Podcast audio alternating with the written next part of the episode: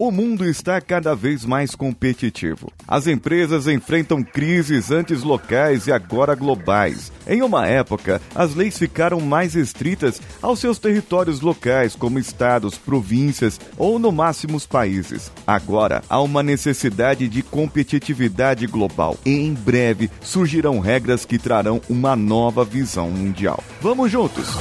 Você está ouvindo o Coachcast Brasil. A sua dose diária de motivação.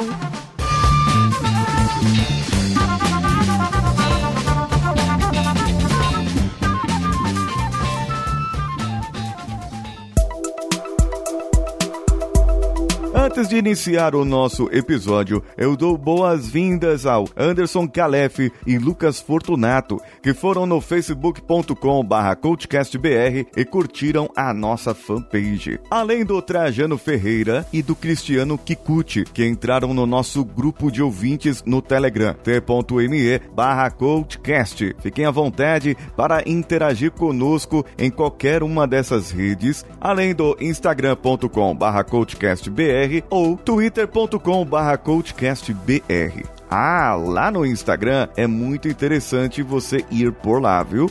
Porque eu estou fazendo a promoção, o sorteio de um dos livros do Tony Robbins. Tem lá o post, o último post falando sobre isso. Comente lá e você vai participar desse sorteio. Essa semana já fiz um sorteio e na próxima semana farei um outro sorteio. Vamos ao assunto de hoje do episódio.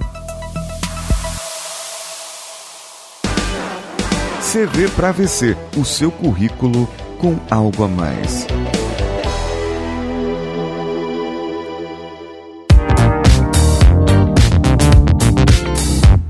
O advento global, as empresas locais enfrentam concorrência do mundo inteiro. Eu lembro quando eu me formei, as empresas estavam já começando a enfrentar problemas de importação da China, eh, do Japão, que já estava bem firmado, alguns países da Europa que mandavam as suas peças, as suas matérias-primas para nós, ou pior, ainda importavam as nossas matérias-primas e mandavam para nós o material já feito. E isso ainda acontece até hoje, como por exemplo no nosso aço, na nossa soja, no nosso milho e muitas outras coisas em que somos os primeiros do mundo a produzir. Hoje, cada vez mais enfrentamos aquelas concorrências globais, concorrências com empresas de outros países que vêm fornecer também para empresas do Brasil. E para se manter à frente nas vendas e em todas as outras condições, nós acabamos procurando por preço e muitas vezes a qualidade de algum produto lá de fora vem com preço e qualidade superior ao daqui e o preço mais barato.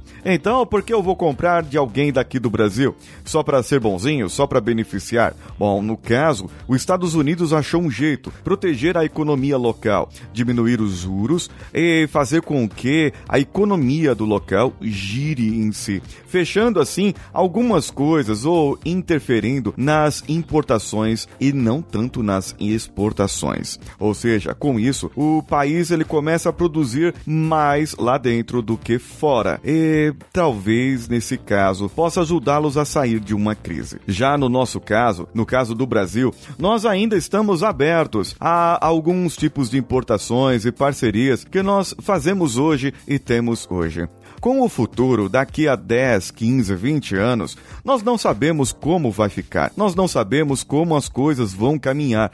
Porém, a tendência é que tudo se torne global. E com esse advento, as empresas elas começando a enfrentar essa concorrência do mundo inteiro, elas precisam de pessoas capazes de trabalhar no mundo inteiro também. E eu já vi em muitos dos meus clientes, empresas, em que existe uma pessoa pessoa do México, outra de Portugal ou de algum outro país da Europa trabalhando, fazendo intercâmbio em alguma multinacional daqui, assim como um brasileiro foi enviado no lugar dessa pessoa para fazer o trabalho lá. Acaba acontecendo que essas pessoas elas começam a trabalhar num mercado global e só vai ficar fixo, ganhar a vaga ou estar numa vaga quem tiver realmente essa visão. Fora que com isso eu aguço ainda mais a competitividade. A meritocracia, que eu não sei qual a sua opinião acerca dela, como é isso, se você merece ter alguma coisa, mas existem vários problemas com a meritocracia do jeito que ela é feita hoje.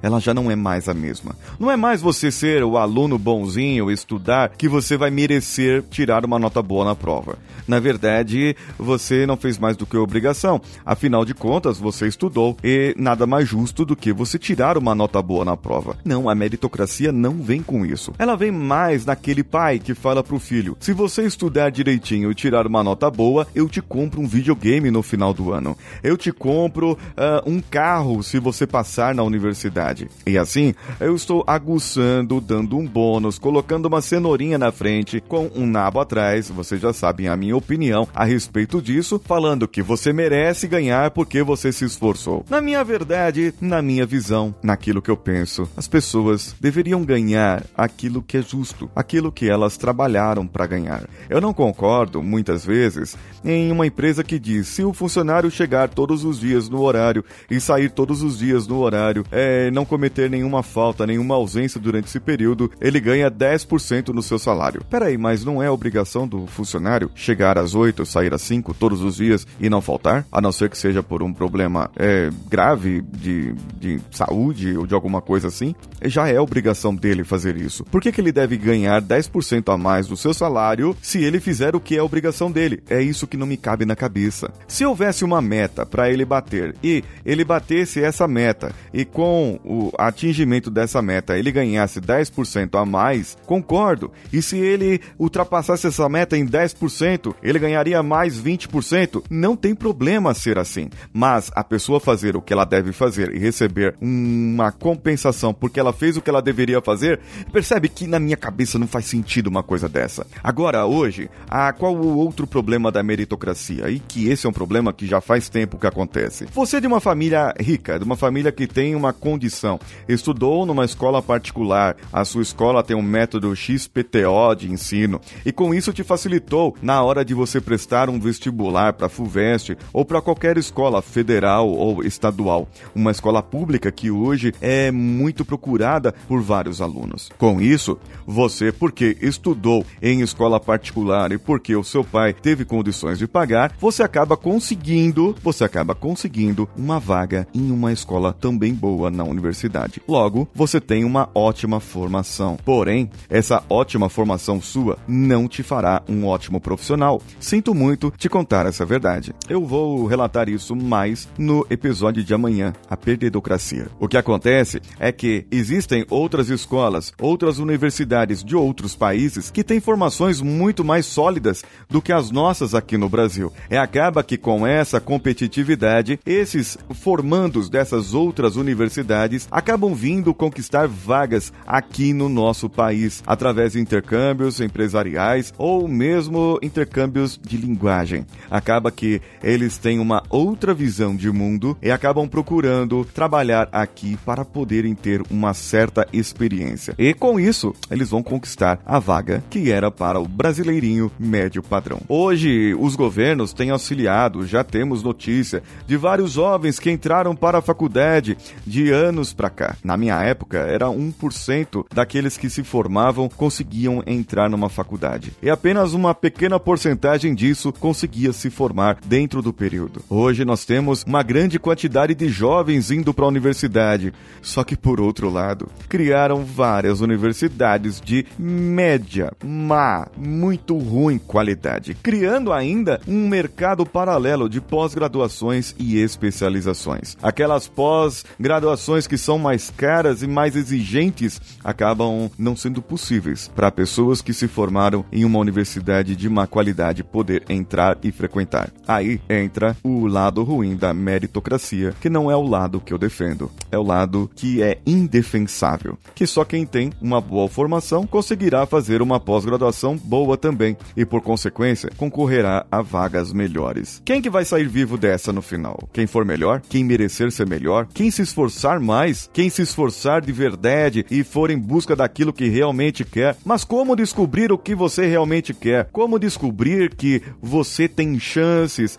para fazer isso ou fazer qualquer outra coisa? Como descobrir que você pode? Não sei sei. Talvez você precise se esforçar um pouco mais. Talvez você precise identificar o que você realmente quer. Isto é, se você ainda está perdido naquilo que você deveria fazer. No episódio de hoje, tem um pouquinho desse texto lá no episódio para que vocês possam refletir e saber. Eu quero saber de vocês qual é o problema do alto desempenho e da competitividade na sua opinião.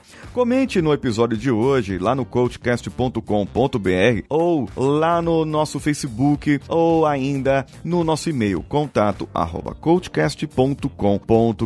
Você também pode contribuir conosco pelo picpay.me barra coachcastbr. Entre lá e veja qual o nível que você se adequa para que possamos colocar e dar as suas recompensas. Eu sou Paulinho Siqueira, um abraço a todos e vamos juntos.